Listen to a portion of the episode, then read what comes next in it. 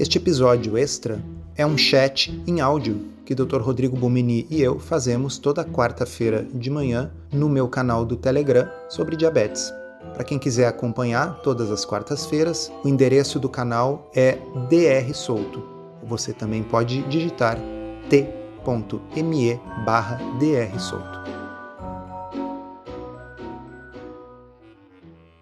barra drsolto. Feito, já estamos gravando, então, de novo. Bom dia, Rodrigo. Bom dia a todos. Bom dia, Solto. Bom dia, pessoal. Muito bem. Pessoal, o, nós vamos começar com um caso clínico interessante que o Rodrigo me comentou. Depois nós vamos conversar sobre um artigo, uma meta-análise, que já está o linkzinho aqui na, no próprio Telegram. Para quem for da área da saúde, quiser dar uma olhada no artigo depois, o link está lá. E vamos abrir aí para pergunta de um ou dois de vocês, porque hoje nós temos bastante assunto. Muito bom. Então, como o Souto disse, a gente vai começar com um caso clínico. É um caso até que a gente está discutindo lá no grupo de educação continuada, que é o grupo de profissionais de saúde que fizeram um curso diabetes à solução e que depois optam por continuar, enfim, discutindo artigos, casos clínicos. E aí, nessa semana, eu levei enfim, um caso que eu comecei a atender no consultório para que a gente pudesse discutir juntos o manejo de uma pessoa com diabetes tipo 2. E é um caso muito interessante aí por várias nuances, e aí a gente vai, eu vou comentar aqui, e a gente vai depois ver como é que isso se encaixa no artigo que a gente trouxe para discutir. Então, é um homem de 65 anos, e ele teve o diagnóstico de diabetes tipo 2 aos 36 anos. Então, qual que é a peculiaridade aí. É um diagnóstico relativamente precoce, aos 36 anos. A gente até discutiu no grupo, né, Souto, que ele não tinha, não era uma pessoa obesa. Ele Isso. tinha um sobrepeso leve com maior concentração de gordura na região abdominal. Então, para quem, para os alunos do curso do Diabetes à Solução, tem muita relação com aquela aula que está ali no módulo 1, tá? Que é, um, é a aula 10, um novo conceito limiar pessoal de gordura corporal, ou seja, pessoas podem é, desenvolver resistência à insulina, diabetes tipo 2, mesmo sem ter obesidade. Às vezes, um sobrepeso já é suficiente por causa desse limiar pessoal de gordura corporal, a quantidade de gordura que essa pessoa consegue acumular sem que isso gere consequências deletérias do ponto de vista metabólico, enfim, dos exames laboratoriais. O que chamava atenção na, na época, né, que foi uma coisa que a gente discutiu e que corrobora né, o fato de ser diabetes tipo 2, é que ele foi diagnosticado junto com hipertensão arterial, que, como a gente já discutiu até em outros chats, né, Souto, é um, é um dos critérios aí que a gente usa, inclusive, para síndrome metabólica, tá? É, é... para quem não lembra, só rapidinho, síndrome metabólica inclui aumento da circunferência abdominal, pressão alta, glicose acima de 100, o que obviamente um diabético vai ter, o HDL, o colesterol bom baixo e os triglicérides elevados. E a pessoa não precisa ter tudo isso. Se tiver apenas três desses, a gente já pode categorizar como síndrome metabólica, que é a manifestação clínica da resistência à insulina que caracteriza o diabetes tipo 2. Então essas coisas costumam andar de mãos dadas, né? Exato, exatamente. Por, e, e, por que isso? Porque qual foi a nossa discussão lá no grupo e qual que era a dúvida? Será que essa pessoa de fato tinha um diabetes tipo 2? Por quê? Qual que seria a outra possibilidade? É que ela tivesse um diabetes autoimune, um LADA, que é como se fosse um diabetes tipo 1, o corpo passa a produzir anticorpos que destroem o pâncreas, só que a evolução é mais lenta, ao contrário de quem tem diabetes tipo 1, né? Que a destruição é mais rápida, a pessoa já faz o diagnóstico e já precisa usar insulina. No LADA, não. Às vezes essa pessoa faz o diagnóstico e ela só vai precisar usar insulina anos depois, 5, 10, 15 anos depois. E aí a dúvida era, será que, essa, será que esse paciente foi diagnosticado corretamente com diabetes tipo 2 ou na verdade ele tinha um LADA, já que ele não tinha uma obesidade muito importante, tudo isso. Então, é uma dúvida que ficou e que a gente ainda não, não tem é, é, total certeza, porque ainda não tem o resultado dos exames laboratoriais. Como é que era a alimentação dele, Souto? Então, é, ele era uma pessoa que comia pouca proteína, tá bom? E uma quantidade maior de farináceos, embora não comesse muito doce. Então, quando ele chegou no consultório, ele estava em uso de Lantus, 42 unidades. Ele tinha começado a usar insulina, se eu não me engano, há 10 anos, 10, 15 anos, tá bom? Só para explicar é... para o pessoal, o Lantus, então, é uma insulina injetável de longa duração. Exato. Estava usando o glifage, 500 miligramas duas vezes ao dia. Então, o glifage é um dos medicamentos assim mais é, um dos melhores medicamentos, até diria, para quem tem diabetes tipo 2, porque é um medicamento antigo, barato, seguro e que age na, na causa, né, ali, melhorando a resistência à insulina, e usava um, mas ele estava usando numa subdose, né, então a dose máxima seria 2 gramas por dia, ele estava usando 500 miligramas duas vezes ao dia, e Galvus, que é um outro medicamento mais moderno, numa dose, numa subdose também. E aí que vem a questão, inclusive, que é o que a gente vai mostrar no artigo hoje. Ele me procurou, enfim, ele já sabia que existia essa possibilidade de uma dieta low carb. E aí a gente conversou e falou: Nossa, eu não tinha exames laboratoriais até então, né? Então foi até uma. Como é que a gente age nessa situação? E aí foi o que eu combinei com ele e é o que a gente está discutindo lá no grupo de educação continuada dia a dia. Eu diminuí a quantidade de carboidrato, então, é, eu combinei com ele da gente tentar fazer uma dieta cetogênica bem restrita nos próximos dias.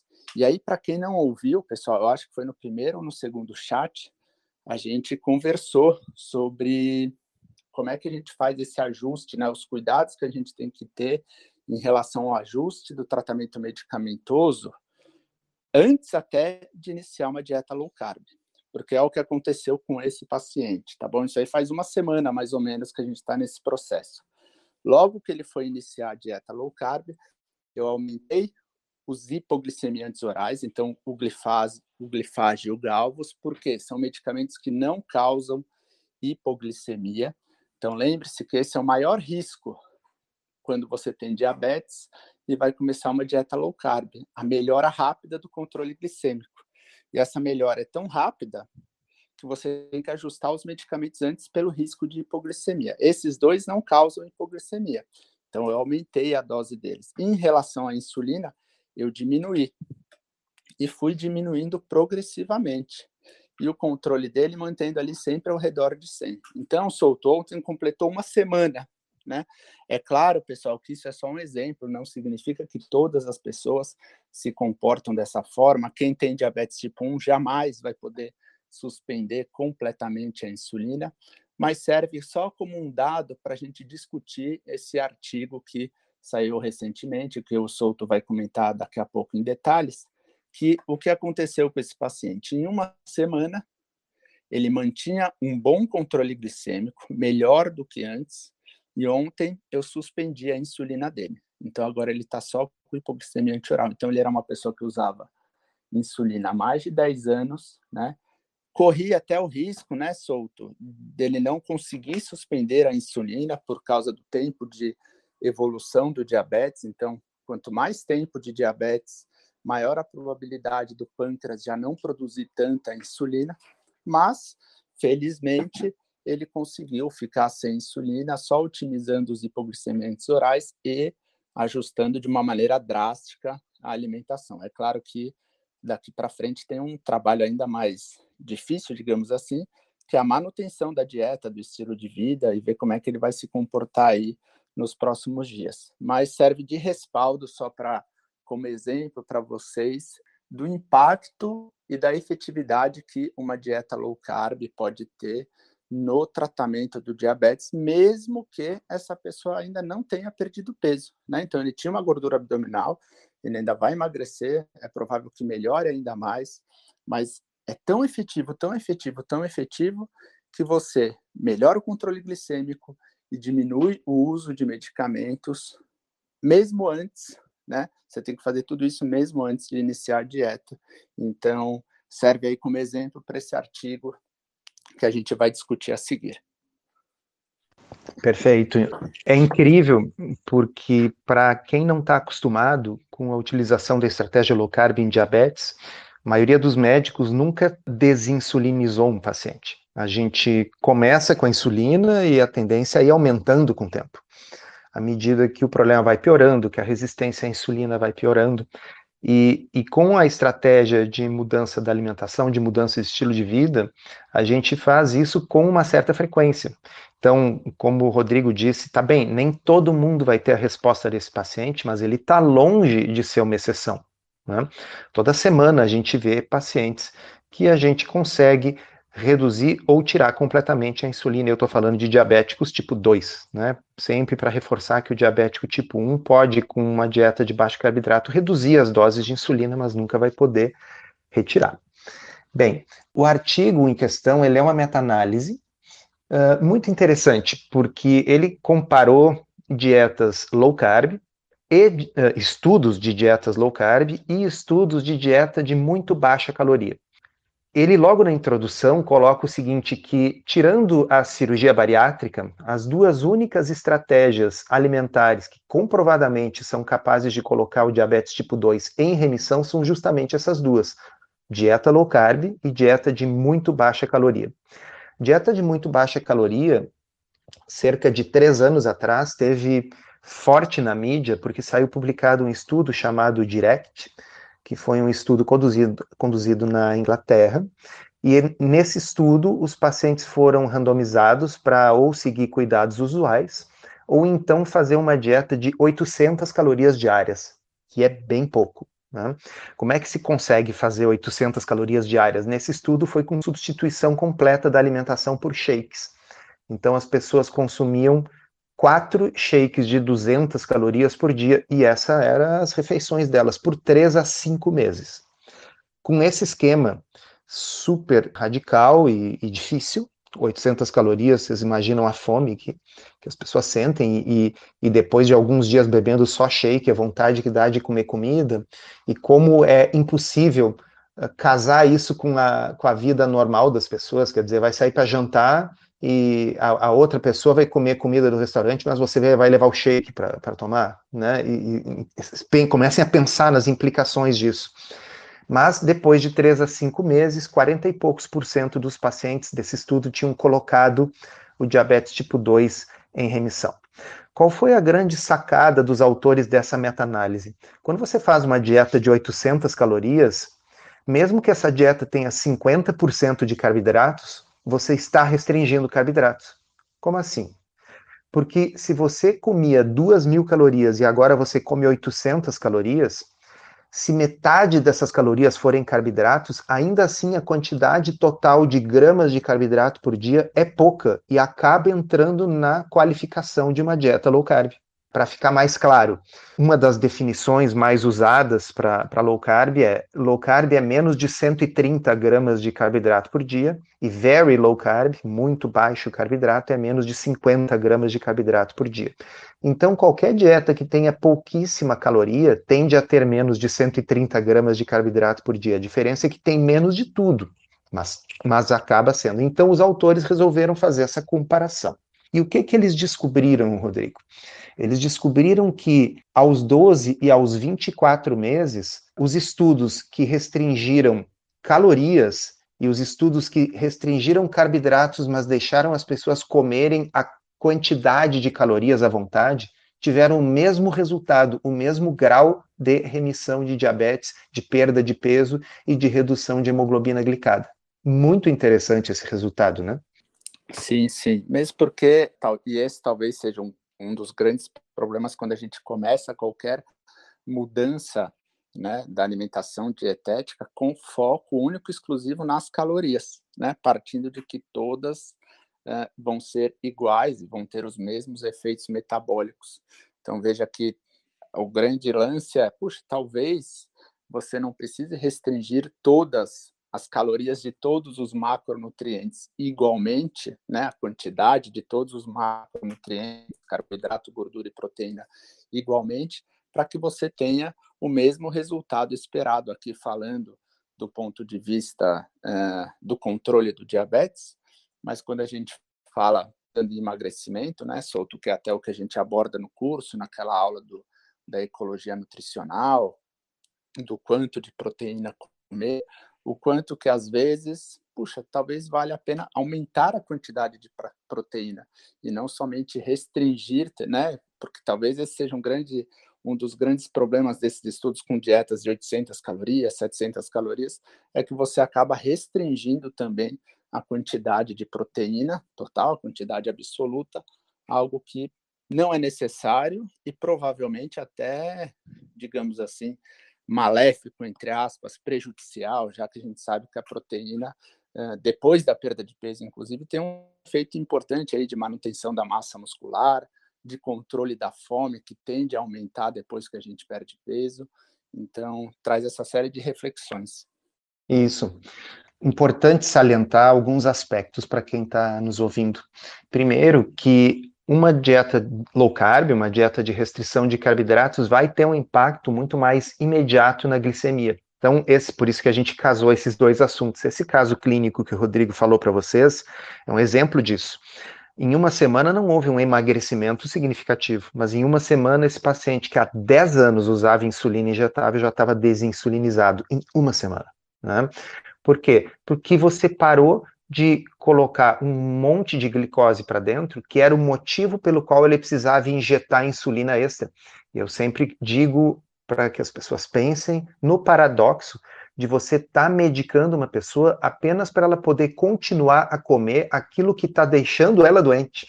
A pessoa está ficando doente porque ela tem uma doença de intolerância aos carboidratos, chamada diabetes e ela continua comendo carboidratos em grande quantidade, o que obviamente piora a doença que se caracteriza por intolerância aos carboidratos. Ao invés de você tirar o excesso de carboidratos, que é o que está deixando a pessoa doente, você medica ela com doses crescentes de insulina apenas para que ela possa continuar fazendo aquilo que piora a doença dela. É um paradoxo. Então, claro que na low carb a melhora é imediata. Porém, no longo prazo, o que determina se a pessoa vai deixar de ser diabética, vai colocar o diabetes em remissão, é a perda de peso. E aí, o que, que esse estudo, essa meta-análise mostrou? Que a perda de peso, ela é semelhante ao final de 12 e 24 meses com uma low carb ad libitum. Ad libitum significa que você pode comer de acordo com a fome, ou com uma dieta de shakes restringindo as calorias abaixo de 1.200 calorias por dia, em alguns estudos, como no Direct, em 800 calorias por dia. Então, existe uma falsa comparação por aí, na qual você escuta, às vezes, as pessoas dizendo: pois bem, uma dieta low carb, o problema é que ela é muito radical.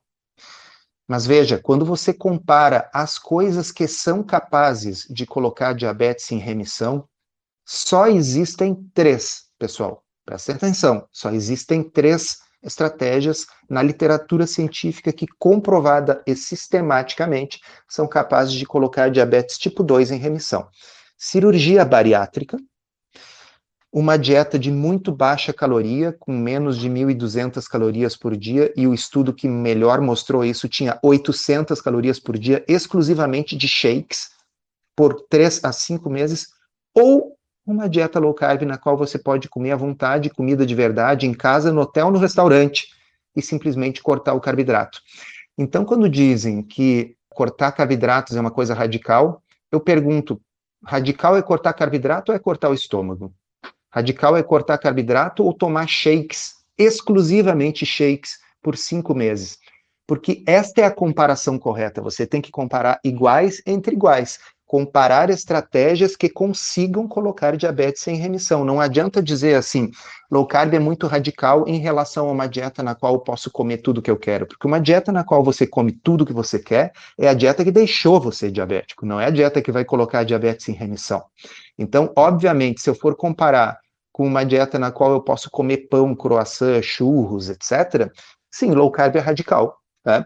Agora, se eu for comparar low carb com tomar shakes por cinco meses ou low carb com uma cirurgia bariátrica, subitamente, na minha opinião, low carb parece uma forma bem mais simples, bem mais sustentável no longo prazo de atingir esse objetivo, né? Perfeito, a gente até comentou sobre isso também no chat passado, para quem não ouviu, está salvo aí no Telegram do Solto, a gente comentou sobre essa questão de comparação, né? De como é que você tem que olhar de uma, de uma perspectiva diferente para você conseguir analisar se isso que você está fazendo é radical ou não. É claro que nem sempre é fácil, né, pessoal? A gente até já mencionou isso outras vezes, mas as pessoas só podem escolher se elas tiverem conhecimento de que existe essa opção, que é o grande motivo desse chat aqui, né? Levar essa informação para uma quantidade maior de pessoas. Ó, oh, existe é. uma forma diferente. Eu estou olhando no, no, no, artigo aqui na meta-análise, eles têm um, um, trechinho que diz assim: a associação, né? A associação, no caso, era entre perda de peso e redução da hemoglobina glicada. A associação foi mais forte nos estudos mais longos. Em seis meses, 58% da variação da hemoglobina glicada foi por causa da perda de peso. Em 12 meses, isso aumentou para 81%. Em 24 meses, aumentou para 91%.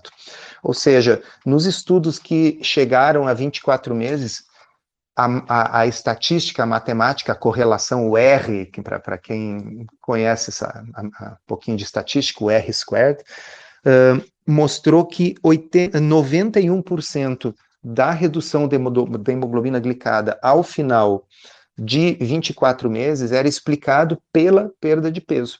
Então, claro que se você der para a pessoa uma dieta de 800 calorias exclusivamente de shakes e ela conseguir levar a termo essa dieta, ela vai perder peso, é lógico, e vai melhorar. Mas e a pergunta, né, Rodrigo, é o seguinte: e depois?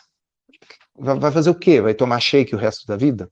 Quando terminar o estudo, quando terminar o período dos cinco meses de shakes, o que, que vai impedir essa pessoa de ganhar o peso de novo, se ela não aprendeu a comer, se ela não sabe como escolher os alimentos num buffet para manter a perda de peso, se ela não sabe como pegar o menu do restaurante e escolher os alimentos que vão evitar o reganho de peso. Se ela não sabe o que comprar no mercado para preparar em casa alimentos que impeçam o reganho de peso.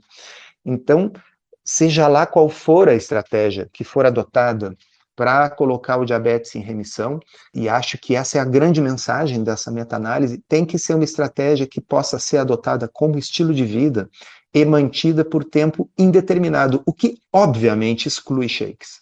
Então, esse seu paciente que você começou discutindo aqui, nós estamos discutindo no grupo lá dos, do diabetes, esse paciente ele vai poder continuar fazendo a estratégia que você está ensinando para ele por tempo indeterminado. Não é que seja fácil, mas é possível, né, Rodrigo?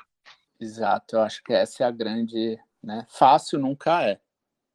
Né? É claro que tem pessoas que vão ter mais facilidade, pessoas que têm menos facilidade, o fato é que a gente tem que abrir mão de alimentos que trazem benefícios para a gente. Né? Se só, só trouxesse malefícios, se fosse somente ruim, seria muito mais fácil a gente abrir mão. Eles trazem malefícios para a saúde, mas trazem benefícios em outros aspectos. Trazem prazer, facilidade, enfim, são alimentos de fato gostosos, mais baratos, de fácil acesso. Então, essa ambivalência da mudança, né, de você ter que abrir mão de coisas que te dão prazer no presente, acaba sendo sempre mais complicado. Mas é possível, mas é possível. Uhum. Né? E a gente vê que é possível até pelo estudo Virta, né, que está acompanhando aí pessoas com diabetes tipo 2 já por dois anos e com resultados surpreendentes em termos de remissão, redução dos medicamentos, tudo isso, claro, com acompanhamento multidisciplinar, é, monitoramento, Agora, é possível. É importante saber que é possível, né? Perfeito. É, será que tem alguém para fazer alguma pergunta? Eu vi aqui que a Joelma levantou a mão. Bom dia, doutor Souto, doutor Domeni. Eu sou aluna da primeira turma do curso Diabetes à Solução. Aprendi ah, muito com o curso e foi assim, uma das melhores aquisições que eu já fiz. Eu tenho uma que bom, Joelma não tem relação com o assunto aí que vocês colocaram, uhum. mas é uma dúvida que eu tenho, que algumas pessoas nessa estratégia low carb, ela aumenta muito o LDL, apesar de todos os marcadores ficarem excepcionais, né, glicemia, triglicerídeo, HDL. Aí eu tenho duas perguntas em relação a isso. É possível melhorar esse LDL simplesmente ajustando a dieta? E como seria isso? E a outra pergunta, e a mais preocupante, é o seguinte: esse LDL alto, na intercorrência de uma infecção inesperada, por exemplo, um COVID, pode causar algum problema, é, tipo formação de placa, entupir alguma coisa? Obrigada, doutores. Bom dia. Bom dia. Posso responder, Rodrigo? Claro. Joelma, uh, é o seguinte: eu vou responder em ordem contrária. Quanto à questão, por exemplo, que você disse, na vigência de uma infecção, exemplo Covid, a gente não tem uma resposta oriunda de estudos como, por exemplo, ensaios clínicos, mas o que tem são dados observacionais. E, curiosamente, no caso do Covid, os indivíduos com colesterol um pouco mais alto parecem ter infecções menos graves.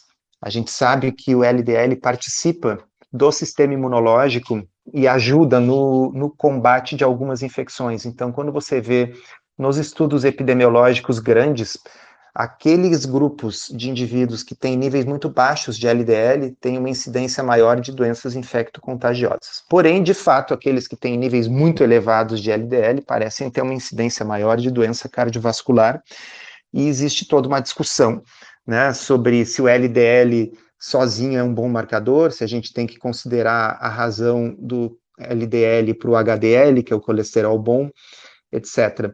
Mas eu vou relatar aqui uma conversa que eu tive ontem com uma paciente e que eu acho que pode esclarecer bem essa sua pergunta.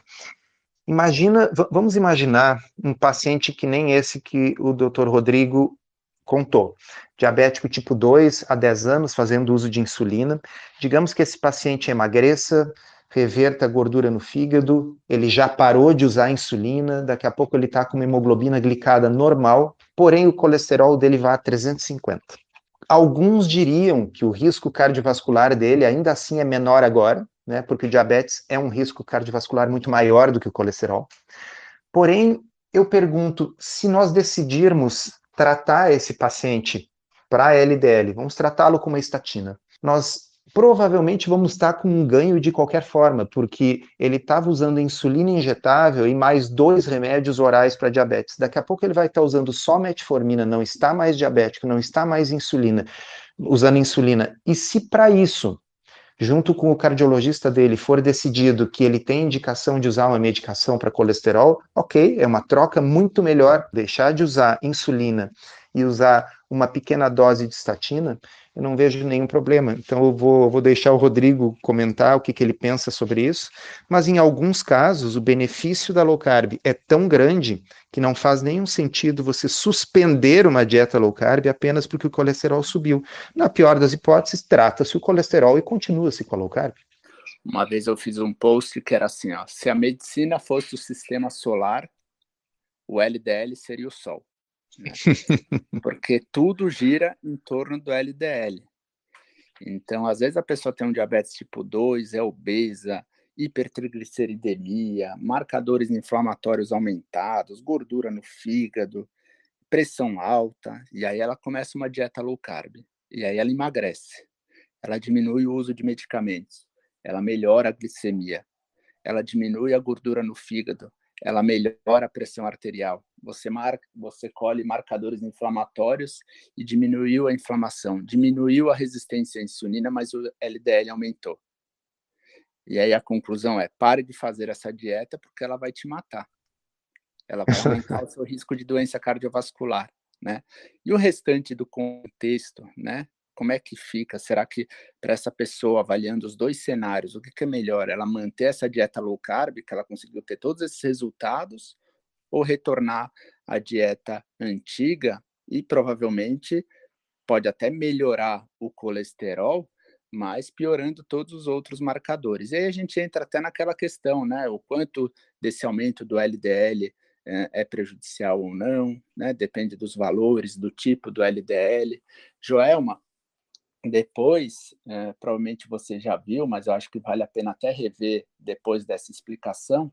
No módulo 4, tem quatro aulas que o Souto dá sobre tudo que você precisa saber, saber sobre colesterol, risco cardiovascular e dieta. Tem a parte 1, 2, 3 e 4, que aí é, ele, enfim, explica isso que ele falou aqui em detalhes, né, em relação aos tipos de colesterol, o impacto, como é que a gente faz para estratificar esse risco cardiovascular, como é que a gente faz para analisar esse colesterol sem ser somente pelo valor do LDL. Eu acho que vale a pena reassistir essas aulas, porque pode te ajudar bastante. Perfeito. Eu vou deixar mais uma perguntinha aqui, porque a gente se estendeu um pouco na, na nossa conversa inicial de hoje. Então vamos liberar para a Cissa. Bom dia, Cissa. Bom dia. Bom dia. É, eu parabenizar os doutores pelos conteúdos e por todo o ensinamento.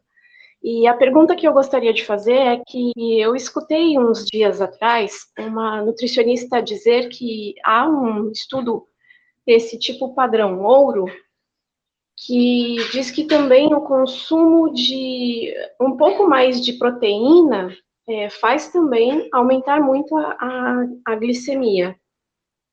E aí eu fiquei meio, meio com o pé atrás, não sei se é verdade, se não é. Sim, Sam, por isso que, por exemplo, quando a gente começou aqui o chat, ia falar sobre um estudo, a gente, eu já coloquei o estudo no grupo do Telegram, porque uh, é importante quando a gente cita um estudo, né, dar acesso às pessoas para que elas possam revisar por si próprias. É um fato da vida que não precisa nem de um estudo, basta você comprar em qualquer farmácia um glucosímetro, aquele aparelho para picar na ponta do dedo, medir a glicose, Aí você mede a glicose, come proteína e mede a glicose em 30, 60 e 90 minutos depois e constata que a glicemia não aumenta com o consumo de proteínas. Só existe uma situação em que sistematicamente a proteína faz aumentar a glicemia, que é o diabetes tipo 1. E no diabetes tipo 1, o motivo é porque as proteínas estimulam a produção de dois hormônios, insulina e glucagon. Porém, o diabético tipo 1 não tem as células que produzem insulina, então ele produz só glucagon, e é o glucagon que atua sobre o fígado e faz com que o fígado produza glicose nestes pacientes com diabetes tipo 1. E ao contrário do que né, essa pessoa teria dito, todos os estudos, o Rodrigo me, me, me, corrige, mas todos os ensaios clínicos que eu já vi mostram que o aumento do consumo de proteína quando você tem pacientes diabéticos tipo 2, os grupos que consomem uma dieta com mais proteína têm maior perda de peso e melhor controle glicêmico. Acho que é isso, né, Rodrigo? Sim, inclusive tem um estudo que a gente, acho que a gente falou no primeiro chat, né, de reversão do pré-diabetes com uma dieta hiperproteica. Então veja que é um negócio que você pode até ter um mecanismo proposto, mas a realidade é diferente, né? Você aumenta a quantidade de proteína na dieta, e você reverte uma doença associada com o aumento da glicemia no sangue. Então não faz muito sentido você pensar em restringir proteína. Lembrando também, pessoal, quando a gente fala para aumentar a quantidade de proteína na dieta, a dieta continua normoproteica em termos de recomendação, né? A gente tem uma recomendação né, ali de 0,8 gramas quilo dia até 2 gramas quilo dia. A gente recomenda ali 1,5, 2 gramas quilo dia de proteína. Veja, continua ainda normoproteica, não é que, nossa, estou comendo uma quantidade de proteína muito acima do que é recomendado, não, é acima do que você está acostumado.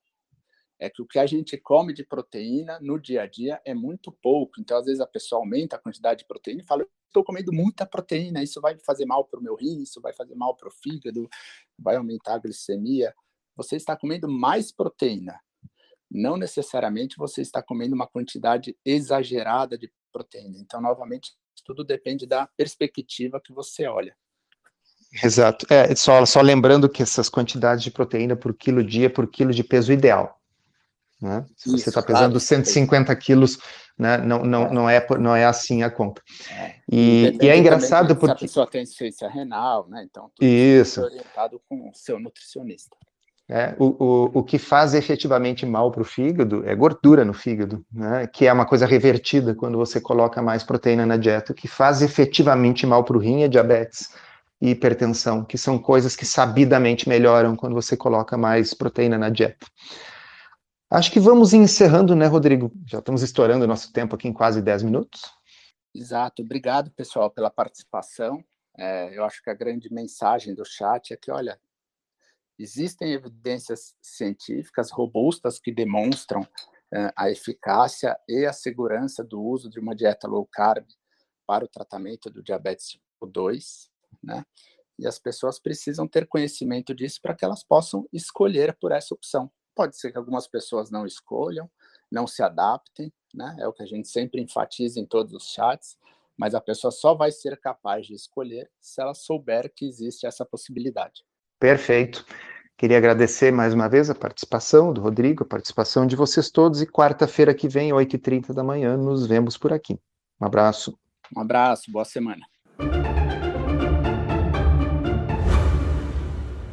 Encerramos assim esse episódio do Comida Sem Filtro, que foi idealizado, roteirizado e produzido por nós. Se você gostou, divulgue para os seus amigos e inscreva-se na sua plataforma preferida para não perder nenhum episódio. As informações contidas neste podcast são apenas para fins informativos e podem não ser apropriadas ou aplicáveis às suas circunstâncias individuais. Este podcast não fornece aconselhamento médico ou profissional e não substitui a consulta com um médico e ou nutricionista. Não use este podcast para diagnóstico ou tratamento médico. Qualquer sugestão é apenas uma recomendação geral, que não é específica para qualquer pessoa ou doença em particular.